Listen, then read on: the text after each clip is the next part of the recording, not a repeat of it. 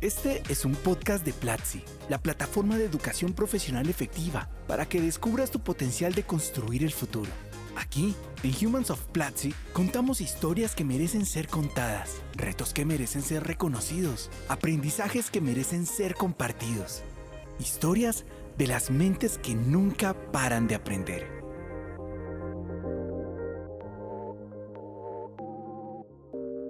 O bienvenidas a Humans of Platzi. Este es el espacio donde entrevistamos a profesores, miembros del Team Platzi y también, por supuesto, a nuestros estudiantes que hacen parte de esta gran comunidad.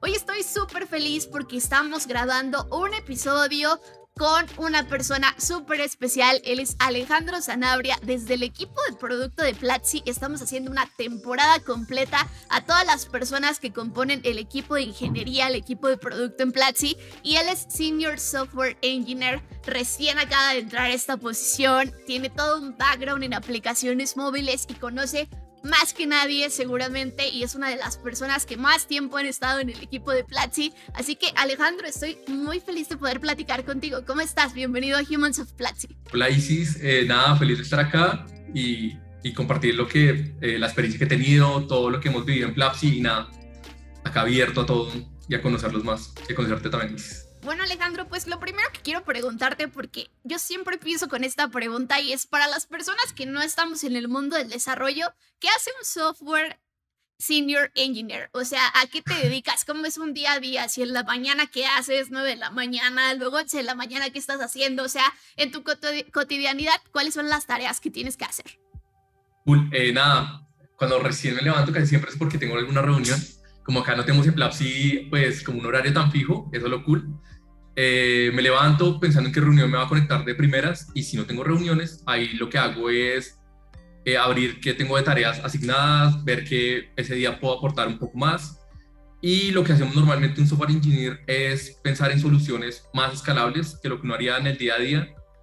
Eh, entonces lo que suelo ver es qué proyecto tengo, ver qué puedo diseñar a partir de ese producto, de diseño a nivel de ingeniería, no diseño a partir del pues, diseño gráfico, por así decirlo. Entonces me dispongo a hacer o una documentación de algo, me pongo a buscar una herramienta que pueda ayudar más al equipo en general. O sea, esto es un, rol mucho más, por decir que generalista. O sea, no me quedo atado a una sola herramienta, sino tengo un set de herramientas más grandes que solo ser backend, o solo ser frontend o mobile. Entonces puedo eh, diseñar alguna solución transversal, tanto para mobile como para eh, web. Más o menos, más o menos. Pero casi todo el tiempo estoy muy en muchas reuniones.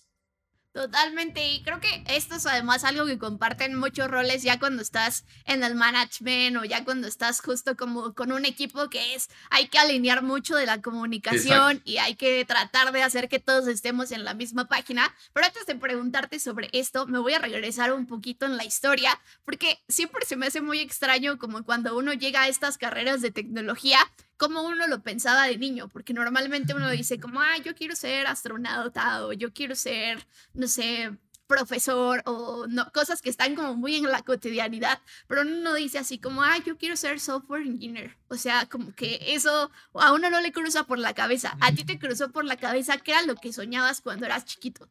Yo, la verdad, quería ser ingeniero de sistemas, o sea, el, básico, porque yo era muy de cacharrear computadores desde que tuve mi primer computador eh, lo que era buscar cómo funcionan las cosas, me metía como dañar el computador evidentemente, pero luego lo vería como arreglarlo de vuelta. Entonces todo eso como que era muy como curioso y al ser tan curioso con eso, pues quería estudiar de eso. Luego ya uno llega a la adultez, llega como a la parte donde, bueno, ¿qué vas a estudiar? Y cuando me dijeron eso, eh, ahí tenía a mi cuñado, que era diseñador gráfico, y yo como que, me, o sea, lo veía a él como ejemplo y decía como, que ingeniero de sistemas es un poco una carrera muy un poco aburrida. En ese momento, ¿no? El pensul era muy típico, eh, muchas matemáticas, cosas que yo no quería, yo era un poco más creativo, un poco más de, no, yo quiero más algo más con computadores, pero que no me involucre matemáticas. Eh, entonces yo dije, no, pues diseño gráfico como que me aplica un poco, ¿verdad? Entonces dije que iba a estudiar diseño gráfico.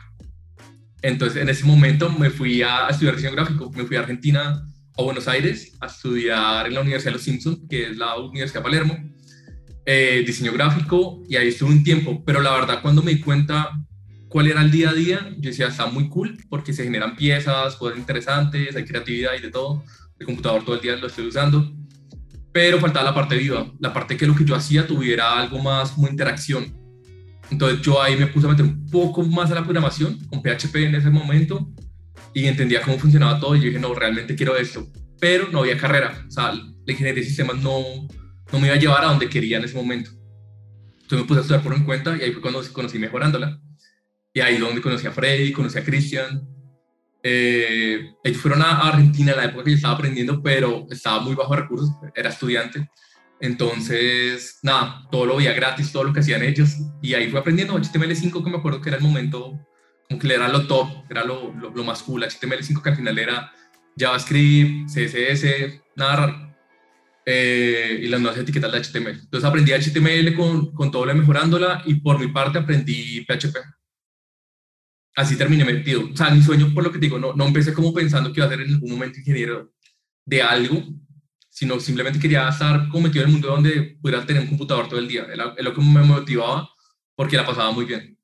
Oye Alejandro, pero diseño gráfico, o sea, ya nos explicaste ahorita cómo fuiste aprendiendo diferentes áreas, pero me voy a regresar otra vez al diseño gráfico, porque además creo que esta es una carrera que trae como ciertos estigmas y yo siempre lo vi con mucho con lo que yo estudié, yo estudié comunicación. Entonces, siempre que uno elige una de estas carreras, de repente tiene la preocupación de sus padres, de algunos amigos cercanos que dicen, bueno, ¿y tú de qué vas a vivir? ¿Eso para qué te va a funcionar? Entonces, quiero preguntarte si cuando tomaste la decisión de que ibas a estudiar diseño gráfico, tenías estas voces también diciéndote como, ¿estás seguro de que es por ahí? Primero eso y luego quiero saber, pues, cómo diste ese giro a la programación. Dale, pues nada, o sea, diseño gráfico sí era un poco como de, uy, mis papás realmente como, ellos no fueron a la universidad, típicos papás latinos, pues la mayoría, que no eran a la universidad. Eh, entonces yo no sabía realmente yo de qué iba a vivir ni nada, y no eran como los papás estaban preocupados por, uy, Alejandro, ¿qué se va a dedicar la vida?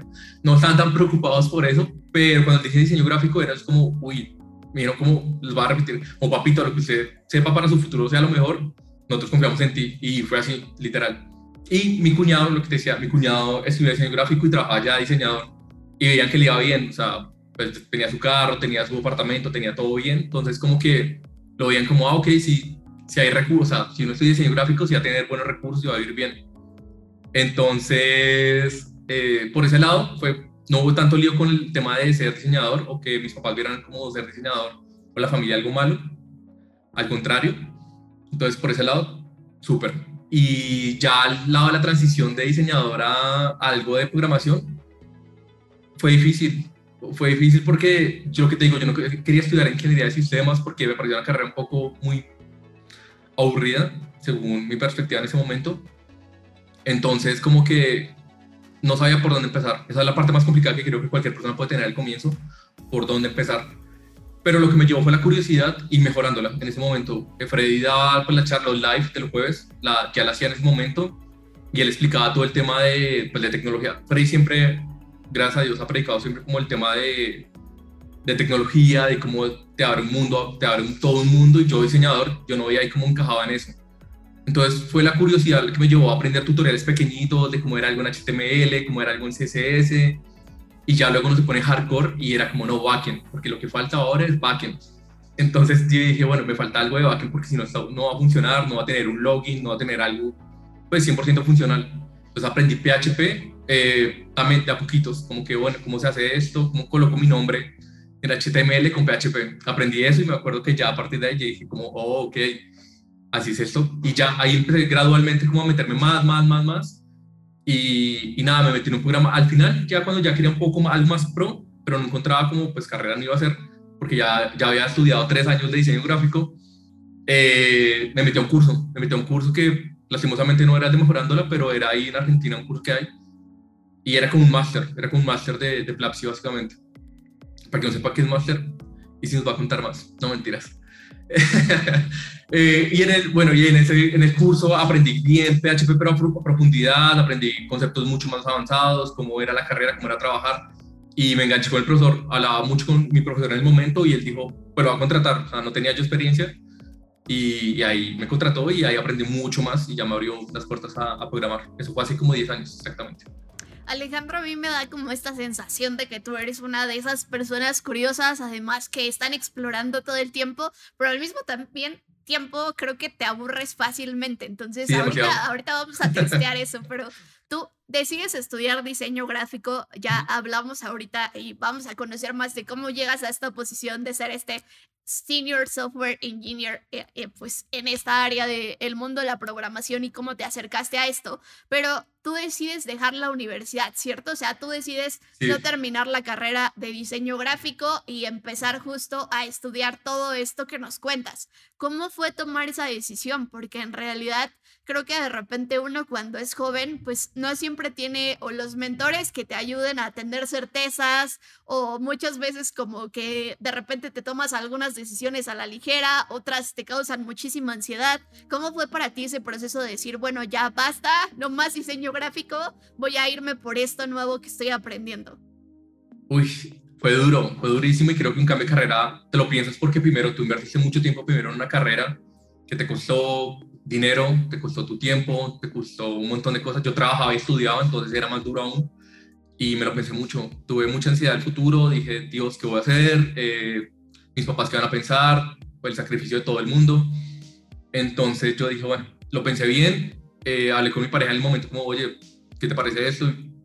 ahí es donde entra el tema de la confianza, ¿no? Y tener gente al lado que te ayude, porque yo lo hablé con ella, hablé con mi familia y lo primero que me dijeron, usted sabe que es lo mejor para su futuro y ya al sentir esa como esa confianza de ellos hacia uno, uno dice, bueno, da mucho miedo porque ya de todo sobre la decisión sobre uno, pero dije, no, no, importa, yo soy una persona como muy disciplinada, entonces también dije, yo soy capaz de aprender por mi cuenta, no sé, me hice mi propio pencil, en mi propio learning pad en el momento, si hubiera existido Plapsi con los learning pads que hay ahorita, creo que hubiera sido una decisión más rápida, no me hubiera demorado tanto, pero en el momento no había nada. Entonces, como que dije, bueno, va a ser mi propio learning pad, me voy por este lado y, y me preocupara el trabajo. No sabía cómo iba a entrar en ese mundo.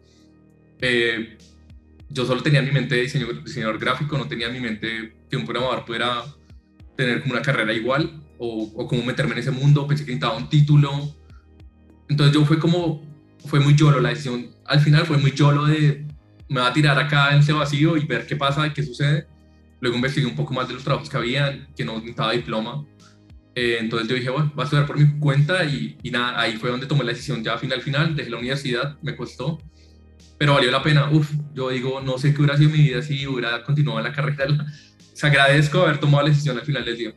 Sí, que de repente también como que hay que poner las cosas en perspectiva, ¿no? Porque uno dice como, ah, listo, abandonaste la carrera, pero aguas porque eso no es como, ah, dejé de estudiar, o sea, al contrario, fue como, abandoné la carrera, pero decidí estudiar tal vez el doble de lo que estudiaba ya sin esta ayuda que muchas veces son los profes o las profes a las que uno les puede preguntar como en el mismo escenario sus cuestiones o sus dudas, entonces creo que también como que hay que poner en dimensión de pues sí, dejas de estudiar algo, pero en realidad es comprometerte a estudiar otras muchas cosas. Y, justo quiero como explorar una de estas cuestiones que te causaban miedo en ese momento, que era, ¿y dónde voy a conseguir trabajo? ¿Cómo va a ser si no termine la universidad? Entonces, cuéntame cuál fue tu primer trabajo, o sea, saliendo de eso, ¿qué fue lo que hiciste?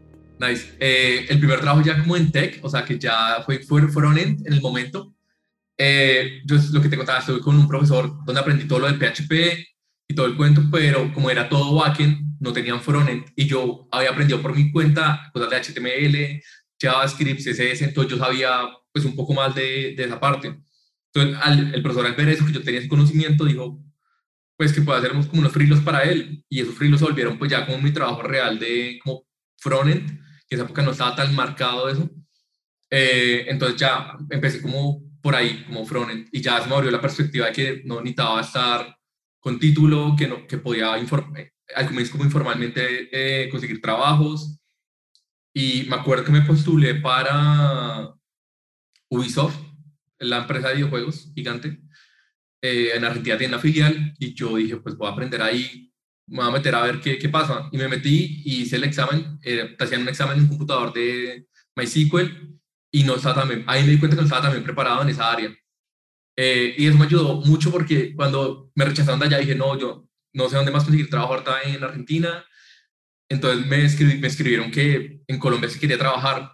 Mi, mi cuñado me ayudó a conseguir mi primer trabajo acá en Colombia y, y me vine. Ahí fue cuando regresé acá a Colombia con ya trabajo 100%, pero full stack backend, eh, frontend y ahí ya empecé a recorrer ya a hacer proyectos muy grandes me cuesta como un poco de trabajo dimensionar a Alejandro muy joven, porque además creo que sabes como súper aventado. O sea, irte a pedir trabajo a Unisoft así de listo, no va a acabar la universidad, pero de todas maneras voy a ir a pedir el, un lugar en una empresa tan grande de videojuegos como esta. O sea, yo digo como ¿sabes? Se necesitan pantalones, o sea, se necesita como valentía para ir a hacer eso y también confianza. Y yo creo que uno cuando tiene 17 años o 18 años son como de las cosas que normalmente uno carece de eso. O sea, normalmente si algo te falta en ese momento es como esa confianza de decir, listo, en cualquier lugar y a donde me pare yo puedo. Entonces, quiero preguntarte un poco cómo se construye. O sea, fue realmente eso, era como tal vez esa confianza que tú habías construido o a lo mejor era una falta de conocimiento. O sea, ¿de dónde sacaste ese valor para ir a postular a esta empresa? Y también cómo te levantaste después de ese primer rechazo, porque la verdad es que un primer rechazo laboral siempre duele, pero pues también todos pasamos por ahí, es normal, está bonito y está bien, pero en ese momento te rompe el corazón. Eh, nada, fue, fue duro. O sea, yo creo que es por ignorancia. Ahí fue por ignorancia, más no por confiado. Porque uno como, cuando no tiene título, cuando uno tiene como algo tan marcado como de, ah, es que yo tengo el título y vengo a ser, no sé, algo especial, uno es un poco más aventado. Pero no, eh, yo tenía mucha desconfianza, no confiaba en lo que yo sabía ya. Eh, estaba como tímido, como de, no, no sé si puedo o no puedo. Pero al ser un poco ignorante del tema, de que si yo era backend, era front, no sabía bien mi rol, solo sabía que sabía muchas cosas pues yo dije, puedo aplicar, o sea, en ese momento fue como también un poco de, quiero empezar a trabajar en esto seriamente, y la, pues a mí me gustan los videojuegos, yo quiero trabajar en Ubisoft, y, y nada, me aventé, pero fue como una cachetada a la realidad y me gustó, me ayudó mucho, para, de ahí en adelante mucho, porque me di cuenta que me faltaba, y eso es lo cool de ver a veces perfiles. Cuando uno un, un perfil de lo que sea en LinkedIn, en cualquier lugar, uno lo que tiene que hacer es ver qué le falta y te aparece hueco. Vas, haces un curso de Plapsi de MySQL, por ejemplo. O sea, yo en ese momento hubiera sido feliz de tener Plapsi porque hubiera ido, hubiera hecho el curso de MySQL y volví a presentarme.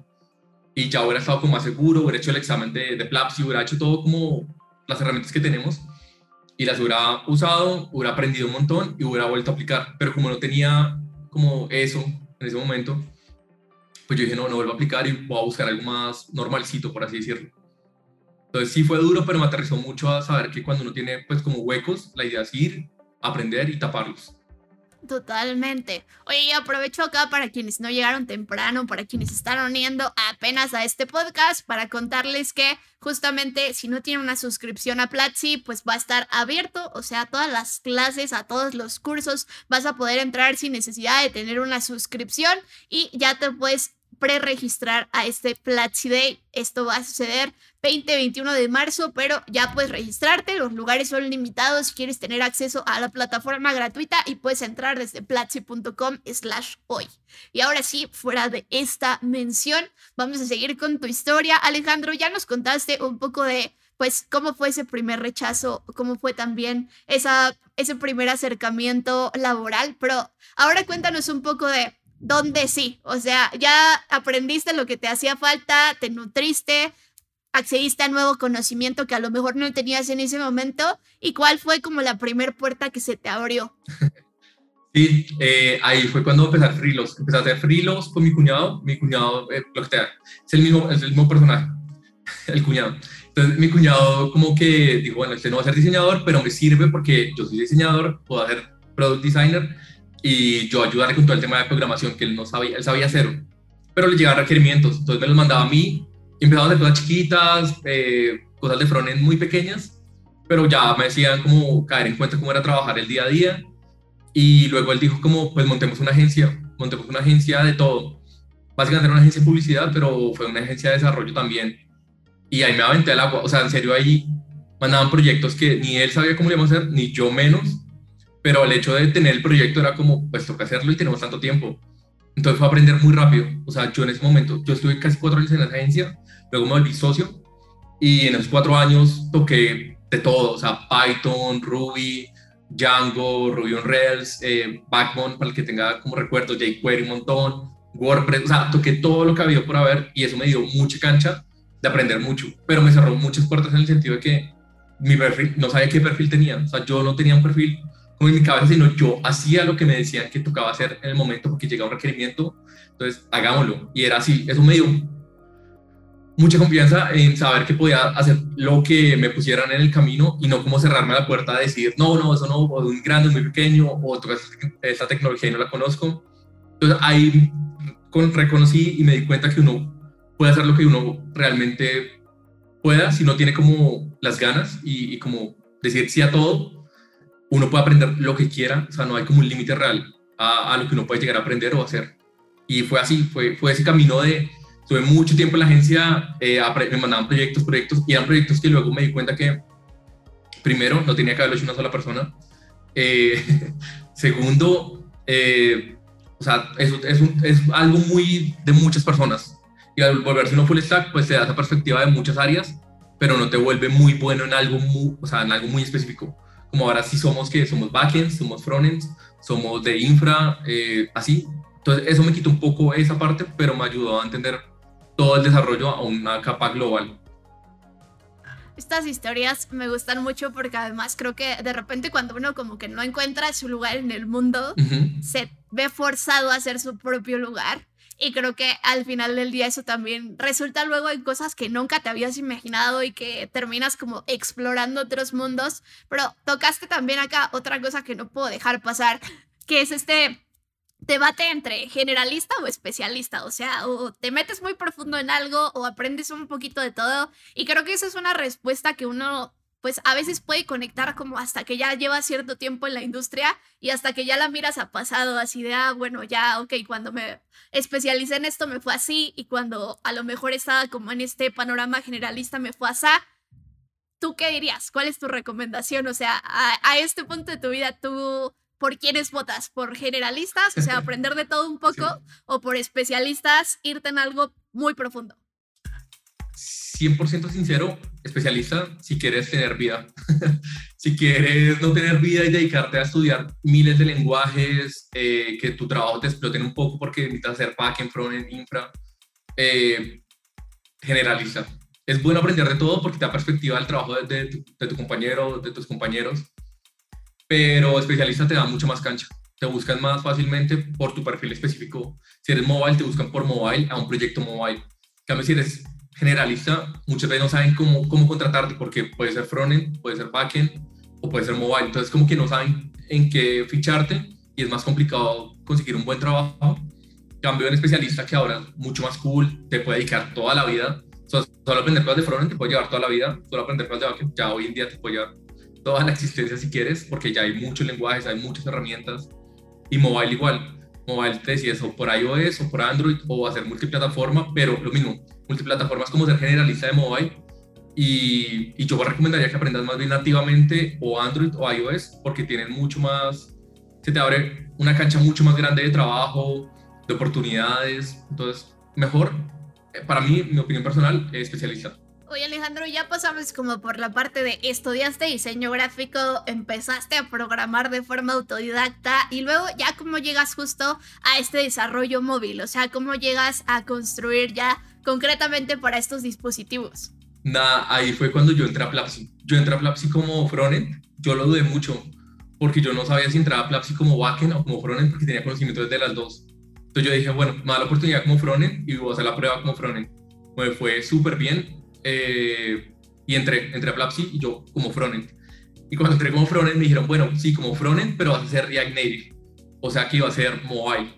Pero como dijeron, como React Native te permite hacer React, pero para mobile no deberías tener ningún problema. Y yo, pues, la verdad, no, no tengo ningún problema y estoy feliz de estar acá, entonces lo que sea. Eh, ahí aprendí a hacer React Native. Eh, primero fue como de a poquitos, ok. React al final no tenía casi nada tan extraño, pero pasó lo inevitable. Me di cuenta luego de que necesitaba hacer módulos para Android y para iOS, a pesar de que con React podía hacer la mayoría de cosas. Pero eh, hacer multiplataforma también requiere hacer desarrollos nativos para cada plataforma. O lo hace un tercero o lo haces tú. Y en nuestro caso se quedó muy corto la cantidad de librerías o lo que la, eh, la comunidad hacía. Necesitábamos cosas muy específicas. Eso me llevó a aprender Android a iOS porque tenía que ser el módulo para Plapsi muy especial en algo muy, no sé, para un ejemplo, en descargas, eh, que más o menos quedó corto, en Chromecast, en Google Chromecast, tocaba hacerlo para la versión 3 porque la versión 2 dejó de funcionar y, no, no había librería, nadie en la comunidad ni nada lo hizo. Entonces me aventé a hacerlo y ahí aprendí iOS y aprendí Android.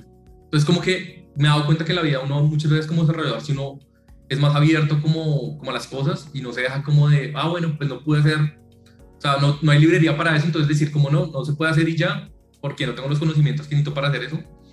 No me limité, entonces yo dije, voy a hacer el módulo y ahí eso me llevó a aprender Android y iOS.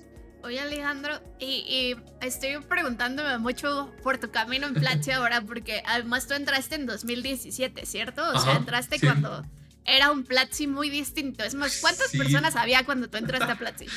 Uy, era muy, pues no era cool, pero era chévere porque éramos como unas 30 personas, o sea, era como 20, 30 personas en el momento, ya somos 300.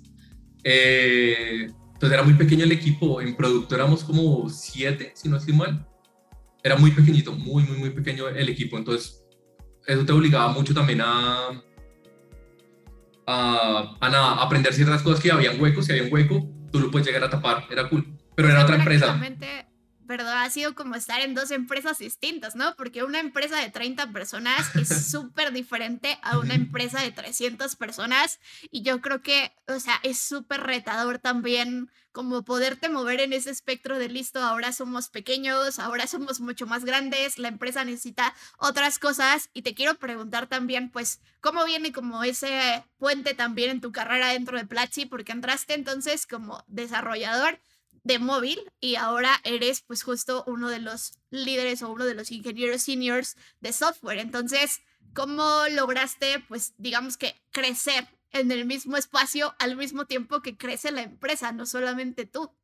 Ha sido espectacular. O sea, la verdad, no tengo palabras. O sea, la palabra que es espectacular porque cada temporada de Plapsi que va creciendo la empresa, todos los cambios que hay, me ha llevado a ser una persona diferente. O sea, al comienzo fue como como si este soy yo, yo vengo a trabajar todo esto, hice un montón de cosas y fue como, no te sirve de nada porque tienes que especializarte en esto al comienzo. Entonces fue como duro al comienzo, eh, como persona también el tema de los soft skills, yo trabajé mucho tiempo como el único desarrollador, entonces también fue como pensar que yo podía hacer todo y luego ver que tengo un equipo a disposición para aportarnos mutuamente como el crecimiento. Eso, eh, cada etapa de Plapsi me ha llevado a cambiar, a ser un Alejandro mejor, eh, como los soft skills, o sea, uno los pasa por, por alto como desarrollador, porque uno cree que, que no, no hace falta, con tal de que uno sea bueno en lo que hace y ya, el único que importa, pero no. Realmente el tema de ser una muy buena persona, saber comunicarse bien, escribir muy bien en Slack, porque estás acostumbrado mucho a hablar, pero cuando te das cuenta que por Slack tienes que transmitir el mensaje, explicar las cosas, esos skills son súper importantes. Plapsi me enseñó eso. Ahí a nivel que vamos creciendo, se vuelve mucho más importante. O sea, si antes era importante cuando estamos en la oficina, ahora que estamos distribuidos a nivel mundial, eh, ha sido como mucho más importante y me he dado cuenta de la importancia de eso. Eh, y bueno, ya hablando como el tema de mi carrera dentro de Plapsi, la ventaja que tenemos es en que producto, por ejemplo, somos muy abiertos a, a dónde quieres mover, qué quieres, cómo quieres crecer, y eso te da como no sentirte como encerrado en un rol y como que no puedo crecer y me quedo ahí quieto. Entonces, cuando tienes como esa cancha tan abierta, te permite crecer para donde tú quieras, pero si tienes como en tu cabeza hacia dónde quieres crecer. Yo al comienzo no lo tenía muy claro, yo solo quería programar y, y entregar cosas chéveres y cool y nada más. Pero luego me di cuenta que hay o sea, un mundo grandísimo en, producto, en ingeniería, y me di cuenta que ser especialista me ayudaba mucho. Ahí fue cuando dije, bueno, voy a pasar de ser multiplataforma y propuse que hiciéramos la, la aplicación 100% nativa para cada lenguaje, para Android en Kotlin y para iOS en, Swift. Pero yo dije, pues como no hay nadie, nadie en la empresa que sepa Swift, eh, pues voy a yo hacer la, la aplicación en Swift.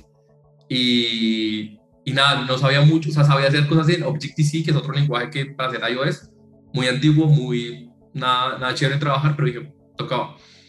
Entonces yo me fui para San Francisco, le, ahí fue a una conferencia de Android, estaba feliz con las cosas de Android, pero dije, ahí se hueco en Plapsi, yo quiero llenar ese hueco en iOS en Plapsi porque si no, nadie lo va a hacer, no podemos migrar la aplicación a ser nativa, entonces dije, me voy a especializar en iOS. Y eso fue lo que hice. Eh, cuando uno aprende a aprender, ya uno sabe cómo hacer esto mucho más rápido, tenemos cursos de cómo aprender en Plapsi, aprendí rápidamente como, o sea, vi cuál era el pensum para ser un buen desarrollador de Swift y dije, lo voy a hacer. Hice eso rápido, aprendí rápido, me puse a hacer eh, mini aplicaciones de Plapsi, cómo sería un Plapsi en iOS, vi cómo era de sencillo, entonces la hice y la propuse y, salió adelante. Eso me hizo como volverme el especialista en, en iOS y Swift en Plapsi. Ahí fueron pasando ya como varios años, la, empezó a funcionar muy bien la app, eh, dio, mejor, dio frutos, ahora migrado y cada, y pues nada, cada feature era como algo súper importante, era como queremos hacer esto y como que ya no tenemos el impedimento de la multiplataforma o React Native, entonces fue como, ok, eh, llega un reto nuevo, hagámoslo, eh, cómo hacemos la aplicación, todo eso, yo proponía cosas, las hacía, entonces como que eso fue dándome el crecimiento. En ese camino, fuera de carrera como de iOS Swift, también soft skills, hablaba con mi líder Aníbal, Marta, hablaba con ellos como que puedo mejorar, como recibía feedback a nivel personal, porque de nada me servía ser bueno a nivel técnico, sin a nivel personal y profesional no era mejor como persona, entonces también preguntaba eso. Eso me llevó a hablar mejor, a expresarme más, a verme más como un líder dentro del equipo. Y ya creciendo esos soft skills junto con la carrera de desarrollo, fui adquiriendo como un liderazgo en el equipo. Y ya hablaba, o sea, lo que hacía mucho para llegar a crecer más en el equipo fue hablar mucho con mi líder, pedir feedback, evidentemente tomar el feedback para bien y crecer en esa área y pedirlo. O sea, creo que es lo que más en Plapsi nos ayuda como nosotros como personas es el feedback, bueno, en cualquier empresa, pero acá especialmente lo, lo, empujamos, lo empujamos mucho. Entonces, el recibir feedback e implementarlo en mi vida y mejorar como persona me llevó que fuera más fácil ese crecimiento. Y ya luego ahí, hace poco, eh, me, primero ascendí a arquitecto, luego pasé, es, es, tuvimos la línea de crecimiento. Y entre eso estaba el arquitecto y está el software engineer y yo dije, quiero ser un poco más hands-on o alguien que aporte mucho más al área de implementación. Entonces ahí dije que, bueno, iba a meterme un poco más a la implementación general de toda la plataforma, no solo mobile. Y nada, acá estoy. Wow, y además creo que hiciste las dos cosas muy bien, o sea, porque al mismo tiempo que fuiste fortaleciendo esto que conocemos como soft skills o habilidades blandas, que ya las tocaste tú ahorita de liderazgo, de comunicación, de cómo trabajar mejor en equipo, pues también fuiste aprendiendo algo nuevo y de alguna manera también trajiste algo que no estaba en la mesa, como, ah, bueno, listo, nadie sabe usar Swift, entonces no se preocupen, yo voy a tomar el liderazgo de esto, incluso como trayendo a lo mejor este stack a la mesa y haciendo que otras personas también del equipo aprendan a usarlo a través de esto, ¿no? Entonces creo que como que está el liderazgo en las dos partes, como en la parte técnica y también en la cuestión de las habilidades blandas y, y creo que lo supiste como pues hacer muy bien para poder crecer en el equipo. Me gustaría que nos dieras un consejo también relacionado a estas dos cosas, porque ahorita que hablabas de habilidades blandas nos decías hay que pedir feedback, la retroalimentación ayuda mucho. ¿Cuál fue como para ti quizá lo que más te costó trabajo cambiar, como esa sesión de feedback que ese consejo se repetía, se repetía y se repetía y como que hay cosas que uno tiene que escuchar varias veces antes de a lo mejor poder conseguirse las herramientas para poder cambiarlo. ¿Cuál fue como esa piedrita con la que te tropezabas varias veces y cómo lograste por fin salvarte eso? Uy, eh, fue el tema de ser como pasivo-agresivo, es algo que muchas veces uno adquiere sin darse cuenta, pero uno lo tiene y era como que uno decía las cosas como de ser directo, pero como que lo decías por debajo de cuerda, ¿me entiendes? Como cuando tú dices algo como de, uy, deberías hacer esto, ¿no? Como cuando dices cosas como muy por debajo sutilmente, intenta ser directo, pero al final no resulta en nada, lo que hace ir a las personas, como que, no sé, como dices, vas muy lento, ¿no? Y como que, o sea, eso no ayudaba a nadie, ni a mí, al contrario, yo me sentía incómodo, porque muchas veces cuando yo hablaba, sentía como esa incomodidad, yo, porque, o sea, cuando salía a la reunión o algo, decía, ¿por qué dije eso? Eh, luego tuvimos con todo el equipo de Mobile como una reunión en un Villa Plapsi, donde fue como uno contra todos. No sé, eso es como, como esos shows de realities, donde todos se reúnen en una redonda y tú ahí como en el medio como que te tiran todo. Y ahí todo el equipo me dijo como, Alejandro, es que a veces como que lo que tú dices es muy directo y no, no se toma como feedback, sino se toma como muy personal. Eso es lo que pasaba. Todo lo que yo, la mayoría de cosas que yo decía se tomaban muy personales. Y yo la verdad lo hacía solo por el bien y me parecía que era la forma correcta de expresarme o decir las cosas. Cuando ya todo el equipo me dijo que se sentía incómodo con ese tipo de, cosas que yo les decía o comentarios, lo dejé de hacer y lo que pasé, pasé de decir, así como ser un poco pasivo-agresivo, me calmé, dejé de ser como, dije, no más. Y lo que hice fue ese feedback, ahora sí tener uno a uno con los compañeros y era como, oye, te quiero decir algo, tengamos uno a uno y te va a dar feedback. Ahí cambió toda la relación con todas las personas, eh, todo fluyó más, el tema del liderazgo me ayudó también un montón porque ya la gente me veía como con respeto y no como la persona agresiva o la persona que no sabe decir las cosas.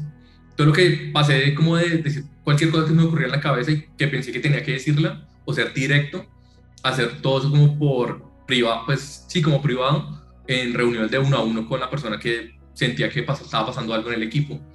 Eso mejoró todo, eso cambió absolutamente todo en mi vida. Y creo que cuando muchas personas dicen algo es porque realmente están en lo correcto y no es como ellos están mal, tú estás bien. Y, y nada, cuando uno acepta eso, eh, tu vida cambia, tu vida cambia un montón para bien y para crecimiento. No, no te estancas y es muy cool eso esa anécdota me hizo así como match porque tengo que confesar que he salido varias de varias juntas diciendo yo por qué dije eso, como eso no me gustó como sonó, o sea, como que uno ya lo ve en retrospectiva e incluso alcanza a ver justo que está haciendo pasivo agresivo, pero en ese momento como que no sé, yo siento que es como vómito verbal, o sea, como que a uno le sale y de repente es como qué es lo que acabas de decir y sobre todo cómo lo dijiste. Entonces creo que sirve mucho. Y lo otro que te quería preguntar que dijiste hace un momento es, respecto de cuando traes a lo mejor una tecnología nueva a la mesa, porque yo supongo que, o sea, en esta parte sí es muy innovador y uno dice como, ay, qué interesante y no habíamos explorado esta opción, pero a la vez también hay como esta especie de, monkey brain así de tu cerebro que se resiste a tener algo nuevo y seguramente que cuando uno propone algo así o algo distinto, pues no es necesariamente la decisión más popular en su momento. Entonces, quiero preguntarte un poco de cómo haces para lograr justo ese consenso con el el equipo de, miren, estos son los beneficios, lo vamos a ocupar así, o sea, ¿cómo logras que el equipo crea en esa visión nueva? Sí, es complicado al comienzo porque tienes que saber vender. Yo la verdad no me consideraba, no me considero un buen vendedor, pero cuando salgo de tecnología uno dice, bueno, lo más importante es mostrar siempre, es siempre lo más importante siempre es mostrar los pros, o sea, lo pro de por qué la tecnología vale la pena, qué beneficios no trae solo la empresa, sino los estudiantes, porque todo lo que vemos en Flapsi no es a favor de la empresa o de los desarrolladores, sino de cómo hacemos que los estudiantes tengan una mejor experiencia. Eso fue lo primero que me preguntaron, como, bueno, y, hacer esto en iOS nativo, en Android, ¿qué beneficio trae? O sea, porque retrasaríamos muchas cosas, muchos features nuevos por empalmar con la aplicación nativa. Entonces fue lo primero y cómo eso iba a impactar. Ahí hablamos de performance, les comenté todo el performance, la velocidad que íbamos a ganar de pasar a ser eh, nativo, eh, que más hablé en ese momento, qué ventajas traía para los estudiantes, lo, max, o sea, lo que más como que ayudó fue mostrar qué servía para los estudiantes, en este caso para tus usuarios, para los que nos estén escuchando. Entonces, ¿qué ventajas traía? O sea, y los trade-off de, bueno, y si yo hago esto nativo, ¿qué trade-off tengo por hacer esto en nativo? Y pues bueno, el trade-off es que pasábamos de ser dos personas a, a, un equipo más grande porque necesitamos personas para Android, personas para iOS, y pues es un poco más complejo, pero lo valió 100% la pena eh, seguimos mejorando la aplicación, todo eso. Pero es complejo al, comienzo, al comienzo es muy complejo y más también uno se resiste como de no, estamos bien así, eh, ya conocemos, ya sabemos el viejo conocido, pero cuando empezamos hacer las migraciones, dimos cuenta que el performance era otra cosa, eh, la aplicación se comportaba mucho mejor, usaba menos recursos, entonces ya fue más fácil para todos, como, ah, ok, sí vale la pena, y negociar los tiempos. Negociar tiempos es súper importante porque no podíamos dejar de hacer features durante, no sé, eh, un año, un ejemplo, puede hacer la migración. Entonces tienes que demostrar que puedes hacer eso en muy poco tiempo y ayudar a mantener la otra plataforma. Entonces era eso, como mantener lo que tenemos y al tiempo ir trayendo lo nuevo de a poquitos. Y cuando se demostró que era mucho mejor, pues se reemplazó 100% y pues ahora estamos trabajando con las apps nativas y valió mucho, mucho la pena. Pero es negociar. Totalmente, y como dices otra vez, como un poco entre, pues balancear las dos cosas, ¿no? El conocimiento técnico, lo que le va a traer al proyecto, la eficacia que puede traer a lo mejor implementar algo nuevo, y al mismo tiempo estas soft skills que nos hablabas hace un rato de hay que negociar, hay que entender cuál es la resistencia del equipo, entender cada uno a lo mejor cuáles son las fricciones o los miedos para poder pues tocar esos puntos y de alguna manera también hacer sentir al equipo seguro con el cambio que esté viniendo porque la incertidumbre evidentemente siempre trae como este proceso de ansiedad a veces acompañado. Tal cual. Oye Alejandro, pues ha estado súper buena la charla, la verdad es que me gustaría extenderla más, pero ya estamos llegando al final de nuestro podcast y tenemos unas preguntas que siempre le hacemos a los invitados de Humans of Platzi. La primera es, si todos los cursos de Platzi se estuvieran incendiando, solo tienes la posibilidad de salvar uno, ¿cuál salvarías y por qué? Es complicadísimo porque, o sea, en serio los, nuestros cursos son muy buenos, pero, o sea, uno que me marcó demasiado mi vida personal fue el de curso de finanzas personales, porque te enseñan cómo manejar tu dinero y pues tu dinero equivale como una, tener una buena calidad de vida. Y ese curso lo salvarías, que es muy bueno, demasiado bueno. Eh, si lo quieren buscar es plapsi.com, es las cursos, es las finanzas. Es buenísimo, o sea, de los mejores cursos que yo puedo recomendar. Totalmente, y además como dices, es una herramienta, el dinero te sirve justo para tener una mejor calidad de vida, o sea, no es nada más como la ambición por la ambición, sino realmente cómo puedes construir con esa herramienta. Oye Alejandro, y la segunda pregunta, esta es trampa porque en realidad son tres respuestas. ¿Cuáles son las tres lecciones que te hubiera gustado aprender antes? Es decir, si pudieras hablar con el Alejandro de 15, 16 años, que estaba como con estos miedos, que estaba entre diseño gráfico, creía que la ingeniería era muy aburrida, o sea, con esa persona con los miedos y las dudas que tenías en ese momento, si le pudieras enseñar las tres lecciones que ya aprendiste en tu camino, quizá para que no se tropezara o quizá para que avanzara más rápido, ¿cuáles serían esas tres lecciones que le compartirías a tu Alejandro de 16 años? Sí, bueno, son tres efectivamente, pero la primera sería el miedo, que no me dejen ser por el miedo, el miedo simplemente es algo que uno se inventa en la cabeza Nunca. Es más el miedo a lo que uno tiene que vaya a pasar a lo que realmente puede llegar a pasar. Y, por ejemplo, yo tenía miedo a trabajar en Plapsi. Pensé que me iba a rechazar, pensé que no iba a tener los skills suficientes. Y cuando lo hice fue como más sencillo de lo que imaginé. Yo dije, Dios, ¿por qué me demoré tanto en tomar esta decisión? Y es eso, no dejarse vencer por el miedo. O sea, Alejandro del pasado, si me escuchas, no te dejes vencer por el miedo. El miedo no existe, no es real. y lo peor que puede pasar siempre es más bobo de lo que realmente iba a pasar. Eh, lo segundo, aprende de finanzas. Tu vida depende mucho de eso, endeudarse, tomar malas decisiones financieras. Te puede llevar a un lugar no muy cool y, y te puede ayudar a contrario a avanzar más rápido en la vida. Entonces, el, eh, aprender finanzas es súper importante. Y de la mano, aprender matemáticas. Eh, uno cree que las matemáticas solo aplican para cosas muy específicas muchas veces, pero las matemáticas y la programación van mucho de la mano. Yo no me la paso usando matemáticas, evidentemente, pero te ayudan a entender muchas cosas lógicas que luego te van a ayudar a tomar mejores decisiones a nivel de desarrollo, programación y ya como lo tercero, también a nivel de carrera, los soft skills son casi que igual de importantes al desarrollo. Sin lo uno puedes escalar a nivel técnico y cool, pero no te ayudará a alcanzar mejores relaciones personales, no te van a ayudar a tener liderazgo en un equipo. O sea, es más fácil escalar con soft skills que escalar con programación, porque la programación se aprende, o sea, se aprende rápidamente con cursos, con todo pero los soft skills son igual o más importante para tu crecimiento eh, laboral y la carrera. Y nada, no cerrarse a las cosas nuevas, siempre investigar, ser curioso, nunca parar de aprender, son muy claves en la vida de, de en tecnología. Bueno, en todo, la verdad, en todo, en todo en la vida. Tengo muchas ganas de que también te encuentres a la Isis de 17 años y le des estos mismos tres consejos porque igual le hubieran servido mucho. O sea, no tener miedo, cuidar las finanzas personales, que yo creo que esto como cuando uno está empezando a ganar dinero, muchas veces no tenemos quien nos lo diga y de repente uno dice, si yo hubiera ahorrado, pero tanto así desde la primera vez que gané dinero, así hubieran sido cinco pesos mexicanos aquí en México, estoy hablando desde acá, o no sé, un dólar, lo que sea, lo que hubiera podido ahorrar, pues ahora ya estaría en otro lugar.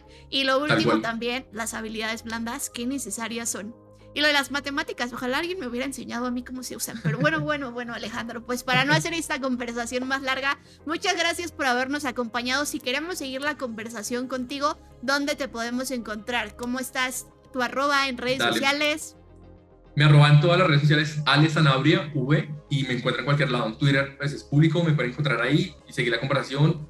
Y nada, muy feliz de estar acá, de compartir como esa parte de mi vida, me encantó.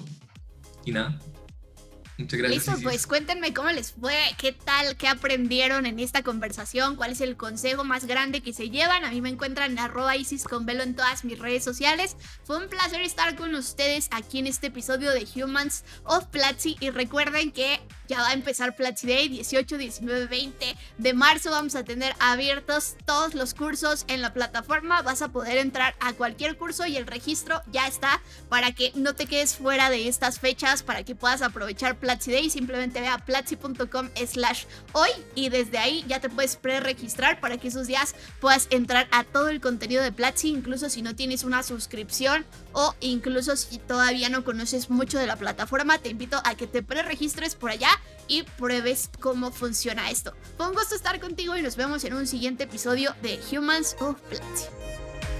Este es un podcast de Platzi, la plataforma de educación profesional efectiva para que descubras tu potencial de construir el futuro. Aquí, en Humans of Platzi, contamos historias que merecen ser contadas, retos que merecen ser reconocidos, aprendizajes que merecen ser compartidos. Historias de las mentes que nunca paran de aprender.